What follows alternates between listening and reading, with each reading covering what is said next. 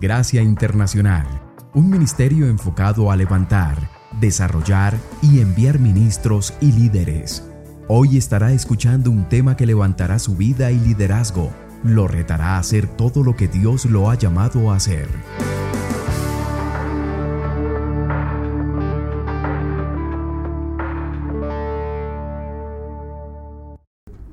Génesis 18, versículo 10 en adelante, dice esto, y entonces dijo, de cierto volveré a ti, según el tiempo de la vida, y aquí tendrá un hijo Sara tu mujer, y Sara escuchaba la puerta de la tienda y estaba detrás de él. Y Abraham y Sara eran viejos, entrados en día, a Sara había cesado ya la costumbre de las mujeres. Y rióse pues Sara entre sí, diciendo, desde que envejecido tendré deleite, siendo también mi señor ya viejo. Y entonces Jehová dijo a Abraham, ¿por qué se ha reído Sara? Diciendo, seré, será cierto que he de parir siendo ya vieja. ¿Hay para Dios qué? ¿Alguna cosa difícil? Al tiempo señalado volveré a ti, según el tiempo de la vida, y Sara tendrá un hijo. Y entonces Sara negó diciendo, no me reí, porque tuve miedo. Y él dijo, no es así, sino te has reído. Siéntese. Muchísimos años antes, 24 años antes. ¿Cuántos de ustedes tienen menos de 24 años? Levanten la mano. Algunos mentirosos, algunos verdaderos. 24 años antes Dios le había dado a Abraham una promesa. Dios le había dicho a Abraham, vete de tu tierra, de tu parentela, de la casa de tu padre a un lugar que yo he preparado, yo he designado, yo he determinado para ti. Y dice la historia ahí en Génesis capítulo 12, versículo 4, y Abraham tenía 75 años. ¿Cuántos? 75 años. Cuando tenía 99 años, Dios, perdone, ya a los 75 Dios le había dado una promesa y le había dicho, yo te daré un hijo, te daré descendencia. Y Abraham tenía un nombre, porque su nombre antes era Abraham. Abraham, que significaba Padre enaltecido. Y Dios cambia su nombre y lo llama ya no Padre enaltecido, sino Padre de multitudes. Porque estaba determinando de que no iba solamente a tener un hijo, sino iba a tener multitudes en descendencia. Y en dos diferentes ocasiones Dios se le aparece a Abraham y le dice, Mira las estrellas del cielo, cuéntalas, porque como las estrellas del cielo serán tu descendencia. En otra ocasión le dice, mira las arenas de la mar, como las arenas de la mar serán tu descendencia. Pero durante 24 años difíciles, 24 años en los cuales pudiéramos decir habían altibajos, había momentos buenos, momentos difíciles, pero llega un momento en el cual podemos decir, llegó el tiempo de lo imposible. Porque Sara había cesado la menstruación. En un sentido natural era imposible ya que ella en lo natural pudiera procrear hijos. Pero en el capítulo 18 ocurre algo no solamente sobrenatural, sino increíble. Abraham era amigo de Dios, ¿cuántos lo saben? Y Dios desciende y tiene comunión con Abraham, una comunión íntima. Llega a visitarlo a su casa. El Padre, el Hijo y el Espíritu Santo llega. Y tienen comunión con Abraham, no sé cuánto tiempo, la Biblia no lo dice. Lo que sí sabemos es de que cuando llega Abraham tiene que ir a encontrar un cabrito, tiene que prepararlo, tiene que darle de comer. Era un proceso no menos, no menos de un día. Y cuando está llegando el momento de la conclusión de este evento, de esta visita, Dios dice, ahora voy a entrar en materia. Todo lo que hemos hablado por 24 horas es simplemente de amigos. Hoy ya quiero entrar en materia y le dice, en este mismo tiempo del año, el próximo año, Sara va a estar cargando un bebé. Y Sara la metiche, como muchas mujeres, no todas las que están aquí, ¿verdad? Sino muchas. Estaba escuchando qué era lo que su esposo estaba hablando con Dios. Y cuando ella escuchó eso, la respuesta de ella fue una respuesta muy natural, probablemente hasta en una forma sarcástica, en una forma llena de tal vez molestia, duda, hasta tal vez ira. Dijo, ay, ay, ay, ya se acabó todo eso. No solamente ya se me acabó el tiempo del mes, sino también cómo va a ser de que pueda yo tener a un deleite cuando ya estoy vieja y mi marido también. Y se rió. Y Dios declara en este evento cómo es de que Él visitará a Sara. Y ella va a procrear y en menos de 12 meses ella va a estar cargando el resultado de la vida, de la promesa y del cumplimiento de la promesa de Dios. El grave problema en esta historia es de que hay dos manifestaciones de lo que podemos llamar nosotros el tiempo. Primero vemos la manifestación del tiempo de Dios. Y segundo, la manifestación del tiempo del hombre, del ser humano. El tiempo de Dios lo llamamos kairos. El tiempo del hombre lo llamamos cronos. Llamamos el cronos porque es la forma que nosotros medimos el tiempo a través de los segundos, los minutos, las horas, los días, la semana, los meses, los años, las décadas, los siglos y los milenios. Tiempo, cronos. El grave problema que nosotros como seres humanos entendemos el kairos, pero no entendemos el cronos. Para nosotros la comprensión del parámetro de la forma que Dios se manifiesta, la forma que Dios obra, la forma que Dios trabaja, es muy difícil para nosotros. Porque la primera cosa que tú y yo debemos de entender acerca del tiempo de Dios es de que el tiempo de Dios es flexible, es elástico. Por eso él compara la separación entre el cronos y el kairos entre el versículo que tú y yo ya sabemos. Un día son como mil años, mil años como un día. Si usted entiende ese versículo, lo felicito, pero yo no lo entiendo. Porque para nosotros pensamos en una forma, vamos a decirla, ordenada.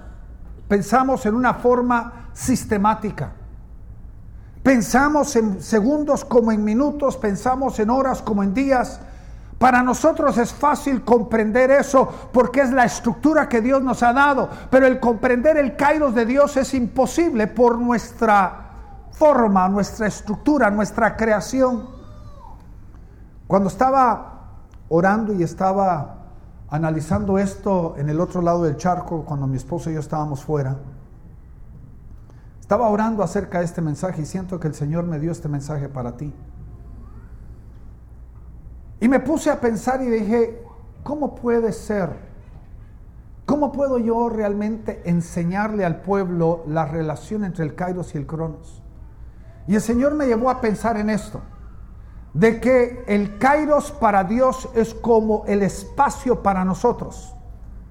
Dios nos dio tres cosas fundamentales en la creación, tiempo, espacio y materia. Y entonces el espacio para el ser humano es como el tiempo para Dios. Ahora, ¿qué significa eso? Que no sé si usted ha notado, pero yo tengo un espacio en donde moverme aquí. ¿Sí o no? Yo me estoy moviendo en este espacio, porque este es el espacio que a mí me pertenece. Este es el espacio que a mí me corresponde. Ahora, ¿qué significa esto? Imagínese usted que el púlpito se vuelve el presente su derecha, mi izquierda se vuelve el pasado. Y mi derecha, su izquierda se vuelve el futuro. Ahora, en el Kairos de Dios, Dios vive en el eterno presente. Donde Él se mueve, como yo me muevo en mi espacio, Él se mueve en qué? En el Kairos. Para Él no existe ni el pasado ni existe qué? El futuro. Él para Él es qué? Un eterno presente. Mi pasado y mi futuro están dentro del eterno presente de Dios. Y por eso es tan importante comprender este concepto, porque cuando Dios empieza a hablar a nuestras vidas y Dios empieza a declarar cosas, hay veces que Dios se mueve no en el crono, sino se mueve en el kairos. Porque Dios sigue siendo Señor sobre mi pasado y sigue siendo Señor sobre mi futuro y Él todavía es dueño de mi presente. Y en la misma forma como yo me he podido mover en lo que estoy llamando el pasado y me estoy moviendo al futuro en cosa de pasos, Dios se mueve de la misma forma, en la misma manera en lo que es el kairos. ¿Por qué? Porque Dios es el dueño de generación en generación, desde eternidad hasta la eternidad, el tiempo kairos de Dios existe. No está sujeto a esto, donde tú y yo estamos viviendo, sino el tiempo de Dios va desde la eternidad hasta la eternidad. Y por eso es diferente a lo que nosotros tenemos que entender. La pregunta que me hice y que quiero hacerle a usted hoy es esta. Imagínese usted, todo padre sabe este problema, ¿verdad? Porque cuando uno va a algún lado, el hijo le pregunta a uno, ¿ya vamos a llegar? Y la respuesta de muchos padres, pronto. Ahora le pregunto esto, para Dios, ¿qué significa la, la pregunta o la respuesta pronto?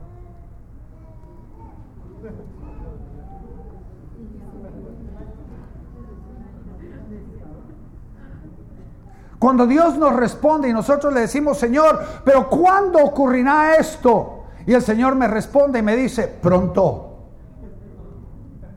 Pronto. Pero Señor, ¿cuándo llegamos? Pronto. ¿Y cuándo va a ocurrir? Pronto. Y muchos de nosotros Estamos pensando en el orden de la cronología, pero Dios está hablando no en el tiempo del hombre, sino está hablando en el tiempo, porque Dios es el Dios del tiempo eternal. Y el pronto de Dios no necesariamente significa el pronto nuestro. Ahora regresemos a esta historia. Dios le habla a Abraham y le habla a Sara. Porque ellos estaban viviendo en la promesa. Ellos estaban viviendo en lo que Dios había declarado. Ellos edificaron su vida entera sobre la palabra de Dios. Salieron de su tierra, salieron de su parentela, salieron de la casa de su padre, se lanzaron al desconocimiento, se lanzaron a la ignorancia, se lanzaron a donde ellos no controlaban nada. Vivieron en una tierra que les pertenecía, pero no eran dueños de un solo centímetro cuadrado. Lo único que los sustentaba era que la palabra de Dios. Lo único que los guardaba era la palabra de Dios. Lo único que les daba en la fortaleza para poder seguir caminando era la palabra de Dios. Y aunque Dios, a pesar de todas las negativas, los prosperó y los hizo grandes y les dio un renombre, les faltaba todavía el cumplimiento de la promesa más importante que era la promesa de qué? De Isaac. De Isaac. Ahora, ¿cuál es el dilema para nosotros? Porque yo estoy convencido, yo me miro en mi propio pasado y hay promesas que Dios todavía no ha cumplido. Una vez hasta tuve la osadía de preguntarle al Señor, ¿cuándo? Y la respuesta de Dios fue que, pronto. No le estoy mintiendo, le estoy diciendo la verdad. Tuve la osadía de preguntarle al Señor, ¿cuándo? Y lo que nosotros tenemos que entender es de que lo único que nos debe de sustentar es la promesa del Señor. Porque Dios siempre cumplirá su promesa. El grave problema cuando tú y yo estamos enfrentando la promesa del Señor o estamos enfrentando lo que nosotros estamos pidiendo de parte del Señor, es de que dentro de nuestro pensamiento muchos de nosotros pensamos, yo soy el centro del universo y Dios tiene que correr cuando yo lo llamo.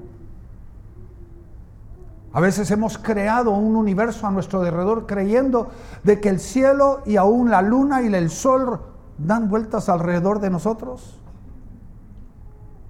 Cuando tenemos que comprender nuestro lugar, aunque somos la niña del ojo de Dios, aunque somos preciosos delante de sus ojos y Él tiene nuestro, nuestro ser en su pensamiento, nosotros no somos el centro de Dios.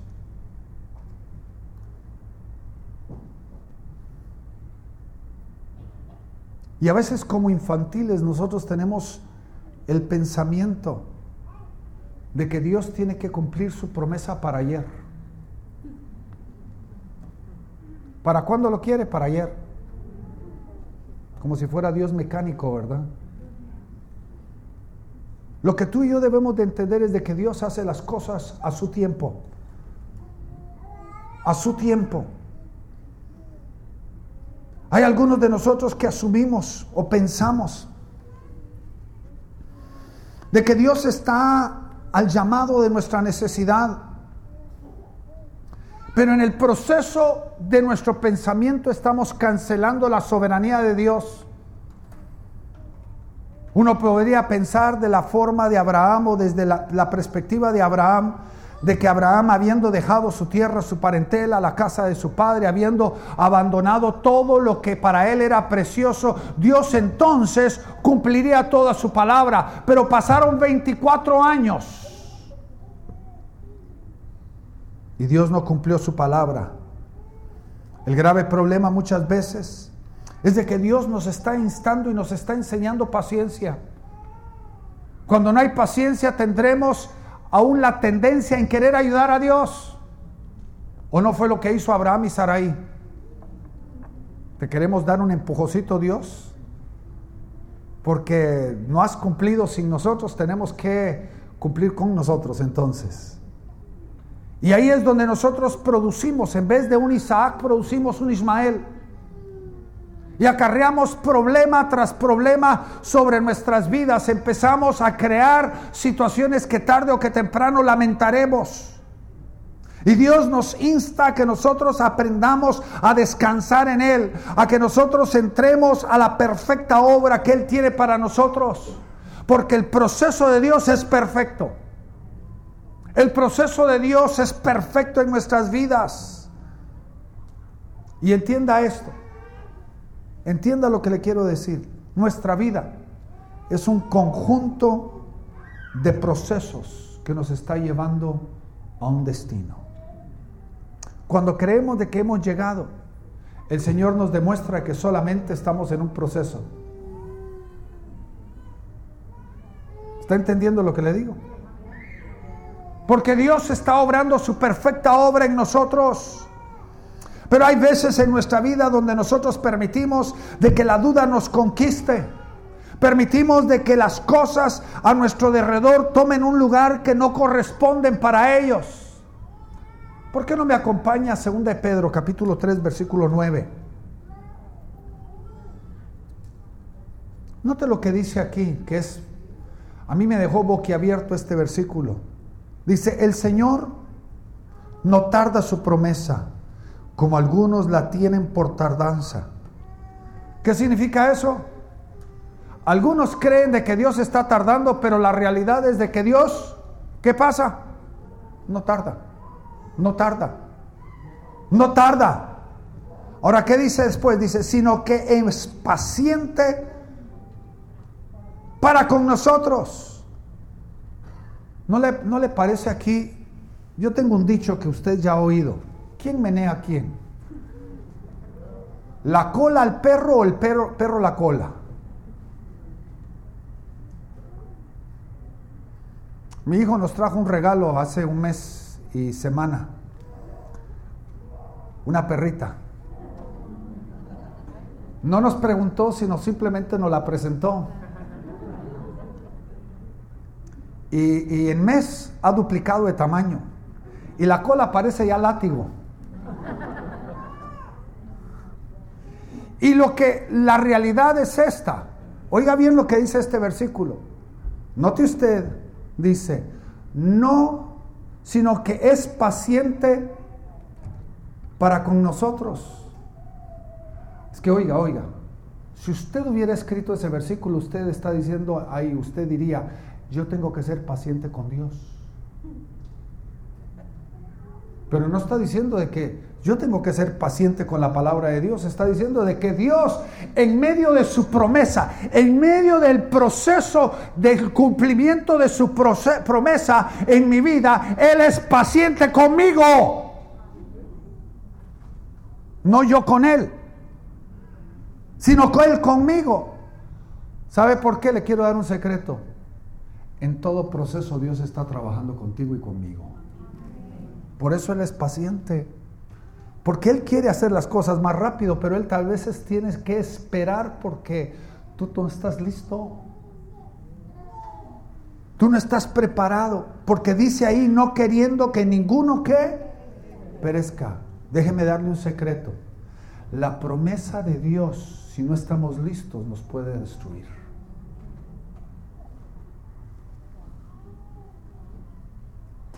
Si tú y yo no estamos listos para la promesa, nos puede destruir. Y por eso Dios a veces tiene que esperar su promesa hasta que tú y yo estamos listos para que pueda ser de bendición y no de maldición. Es que hermanos, aquí está el problema. El problema es de que tú y yo todavía no hemos aprendido la mayor de las lecciones y esa es, yo tengo que permitir de que Dios haga lo que Él es bueno haciendo. Si usted tiene necesidad de un mecánico, ¿a quién va a llevar su coche?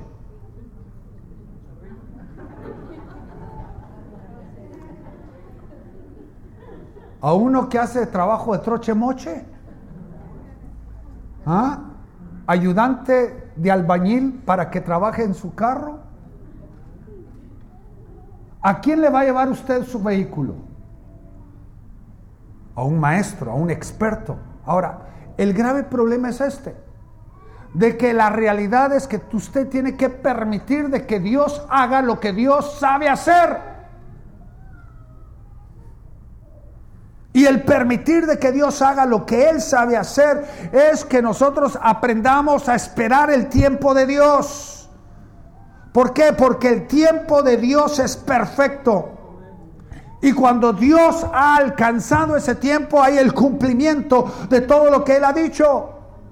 Vaya conmigo a Gálatas capítulo 4, versículo 4 por un momentito. Note lo que dice. Note, aquí dice. Mas venido el cumplimiento de qué? Del tiempo. Dios envió a su Hijo hecho de mujer, hecho súbdito a la ley la, clave aquí es, más venido que el cumplimiento del tiempo. Lo que dice en pocas palabras es esto, en el tiempo perfecto. Ni un minuto antes, ni un minuto después. Ahora, esto ocurrió hace dos mil años. Algunos dicen de que ocurrió tres años antes de lo que nosotros llamamos hoy el cero tres años antes del cero. Si hoy estamos en el año 2018, esto ocurrió exactamente hace 2021 años. El cumplimiento del tiempo, en el tiempo perfecto. Pero le pregunto, ¿cuándo fue que Dios planificó esto? ¿Cuándo fue que Él pensó y determinó enviar a su Hijo? ¿Cuándo fue que Él prometió la venida de su Hijo?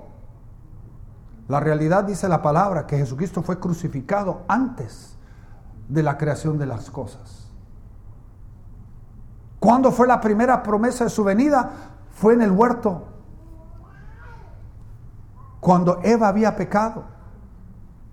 ¿Está conmigo? ¿Entiende lo que le digo? Él esperó cuántos años para enviar a su hijo. Porque él tenía que esperar qué? El tiempo perfecto. En el cumplimiento del tiempo. Vaya conmigo Efesios 1.10. Nota lo que dice. Con miras a una buena administración en el cumplimiento de los tiempos, es decir, de reunir todas las cosas en Cristo, tanto en lo que está en los cielos como debajo de la tierra. Ahora, esta no es una promesa acerca de su primera venida, es una promesa de su segunda venida. Lo que nos da a entender de que en su venida se va a cumplir el tiempo perfecto de Dios, porque va a ser cuando Él reúna todas las cosas, de todo lo que está en el cielo y todo lo que está en la tierra y todo lo que está debajo de la tierra, será reunido y puesto a los pies del Hijo. ¿En el qué? En el cumplimiento del tiempo. Lo que tenemos que entender es de que el tiempo de Dios nunca llega tarde. Aunque algunos piensen de que Él tarda, nunca llega tarde, llega tiempo. Lo que Dios promete, Él cumple a su tiempo. En el libro de Hechos, hablando de Abraham, en el capítulo 7, versículo 17, nos dice lo mismo. Dice, pero a medida que se acercaba el tiempo de la promesa que Dios había confirmado a Abraham, el pueblo crecía y se multiplicaba en Egipto. Ahora, ¿qué es lo que está diciendo ahí? Que Dios a veces pasa, deja el Kairos y entra al Cronos. Porque cuando Abraham estaba todavía vivo, Dios vino y se le acercó y le prometió y le dijo, tu pueblo va a estar de peregrino y esclavo en Egipto por 400 años. ¿Está hablando del Cronos o está hablando del Kairos? Del Cronos. Porque Dios siempre hará lo que Él ha prometido. Él cumplirá su promesa. Muchas veces nosotros no podemos ver la mano de Dios, no podemos ver lo que Dios está haciendo.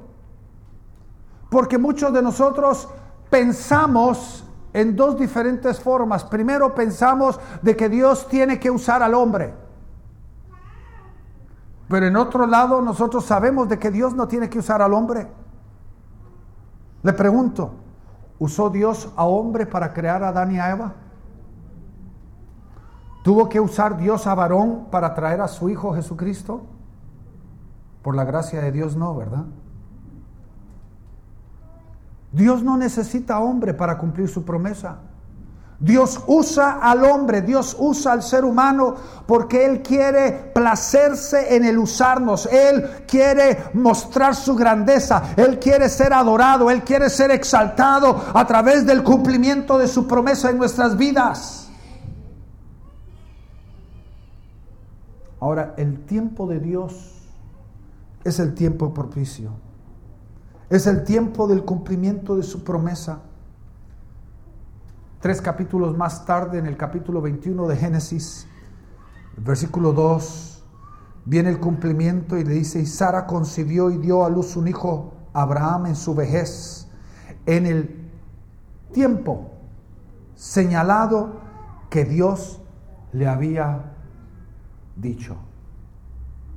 El tiempo que Dios había declarado era que en 12 meses ella iba a estar con su bebé. Ahora haga la suma. 12 menos 9. ¿Son qué? Tres. El tiempo de Dios era cuánto tiempo? Tres meses. Tres meses. Ahora yo le puedo garantizar algo y yo sé que esto ya es un poquito muy natural y tal vez demasiado físico. Pero esa no fue una concepción inmaculada, hermanos. Abraham y Sara tuvieron que hacer su parte aquí. Tuvieron que creer a Dios y tuvieron que actuar en fe. Tuvieron que caminar en debilidad y tuvieron que tomar fuerza de la propia debilidad que ellos tenían en su propia vida y tuvieron que caminar en la fe creyendo la palabra de Dios. Y ahí está tu parte y la mía. Que nosotros actuamos y caminamos conforme a la promesa y en el tiempo adecuado de Dios, en el tiempo correcto y en el tiempo perfecto de Dios, Dios hará su parte y Dios cumplirá su promesa. Porque aquí Dios hizo lo que hizo, no en el Cairo, sino en el Cronos. Porque hermanos, quiero que entienda esto. Cuando Dios tiene su tiempo perfecto, tarde o que temprano transforma nuestro mundo. Para que sea milagro tiene que trastornar nuestro mundo, sí o no. Porque tiene que ir sobre lo natural. Tiene que ir en contra de lo natural. Tiene que venir y declarar lo que no es como si fuera. Lo que el hombre ha dicho, Dios lo cancela. Lo que el hombre ha declarado, Dios lo cambia. Lo que el hombre ha creído, el Señor lo muda. Porque Dios cumple su promesa. Y termino con esto. Mateo 24, 35. Quiero que entienda esto. Versículo que conocemos nosotros, muy conocido. Y aquí dice esto en el versículo 35, dice, el cielo y la tierra pasarán, mas mi, mas mi palabra. Y no necesariamente está hablando de logos, porque esta palabra es logos. ¿Sí o no? Mas mi palabra. Quiero que entienda esto. Si usted es teólogo, entienda este principio antes de que exista un logos, tiene que existir un rema. La palabra de Dios, antes de ser un logos, era un rema. Y para tu vida tiene que ocurrir lo mismo. Tú no te aferras solamente de logos, te aferras del rema de Dios. Y la palabra de Dios dice, el, el cielo y la tierra pasarán, mas mi palabra no pasará. Ni un punto, ni una coma, ni una tilde dejarán de hacerse porque Dios ha cumplido y Dios cumplirá lo que Él ha prometido. Yo no sé qué es lo que tú estás enfrentando, mi querido hermano y hermana, pero quiero que sepas, la promesa de Dios es un sí y un amén. La promesa de Dios vendrán dudas. La naturaleza cambiará. Las cosas naturales dejarán de ser. Pero si la promesa tarda, tú la puedes llevar sabiendo de que aunque tarde en lo que tú crees, siempre se cumplirá. Yo he descubierto algo también, hermanos, que esto es extra. Hay promesas que Dios hace, que Él habla en término personal, pero no son para mí, sino son para mis hijos. Porque para Dios no hay diferencia. Dios es el Padre de Abraham, el Padre de Isaac y el Padre de Jacob. Porque Dios no, no tiene problema con eso. Y debemos de comprender de que la promesa de Dios siempre se cumplirá. Y nosotros podemos descansar en la plena certeza de que Él es y que Él hará lo que Él ha prometido. ¿Por qué no cierras tus ojos por un momentito? Yo estoy percibiendo en mi espíritu de que algunos de nosotros hemos estado luchando con duda. Aún hemos cuestionado la obra de Dios. Y tal vez hemos preguntado cuándo, Señor. Y la respuesta que hemos recibido siempre ha sido pronto. Pero quiero que sepas, Dios está obrando su perfecta obra en ti. Él te está formando, está perfeccionando, está haciendo de ti todo lo que Él quiere que tú seas, para que cuando venga la promesa, Él te pueda levantar y hará de ti todo lo que Él quiere. Si ha habido duda en tu corazón, ha habido lucha en tu corazón, quiero que sepas de que no ha sido, no es nada extraño. Tú no eres el único. Pero hoy Dios quiere fortalecerte y Dios quiere tocar tu vida y levantarte para que tú puedas descansar en Él. De que Él sigue siendo Dios. Y Él es lo mejor que tú tienes porque Él hará todo lo que Él ha prometido. Si ha habido duda en tu corazón, ha habido lucha en tu mente, en cuanto a la promesa del Señor, ponte de pie, quiero orar contigo. Quiero orar contigo y de permitir de que Dios empiece a hacer su obra, que Él empiece a soplar ese descanso en tu mente, descanso en tu alma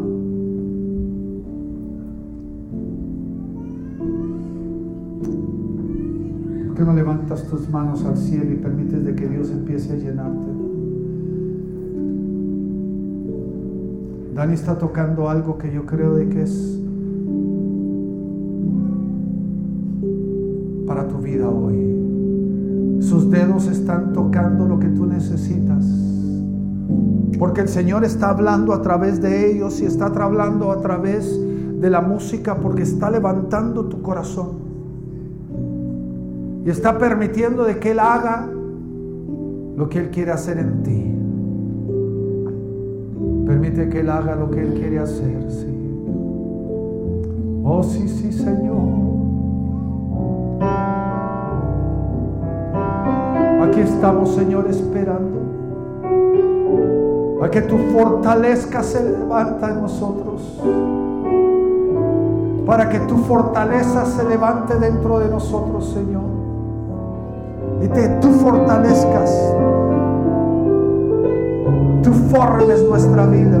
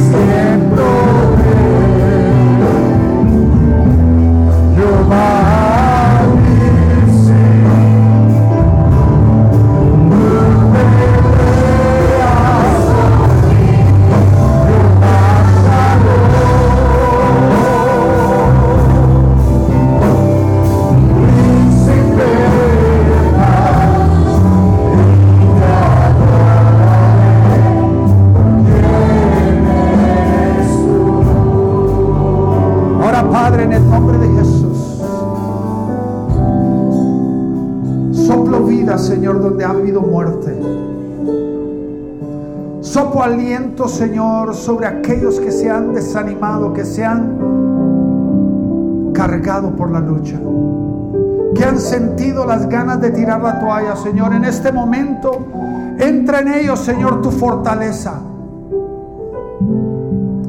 Señor, ponemos esperanza en sus ojos, visión para que puedan ver el destino sin desmayar. Yo hablo a esos huesos que están debilitados. Y yo declaro en este momento que el Espíritu de Dios entra y empieza a fortalecer, empieza a reactivar, empieza a vivificar Hoy por palabra de Dios lo decimos. Padre, en este momento, como lo hiciste con Moisés, levanta nuestros brazos. Le agradecemos por haber escuchado este tema tan importante para su vida y liderazgo. Si tiene preguntas sobre el ministerio o quiere saber más sobre Gracia Internacional, puede dirigirse a nuestra página de internet www.graciainternacional.tv o escribir al info arroba. Dios los bendiga.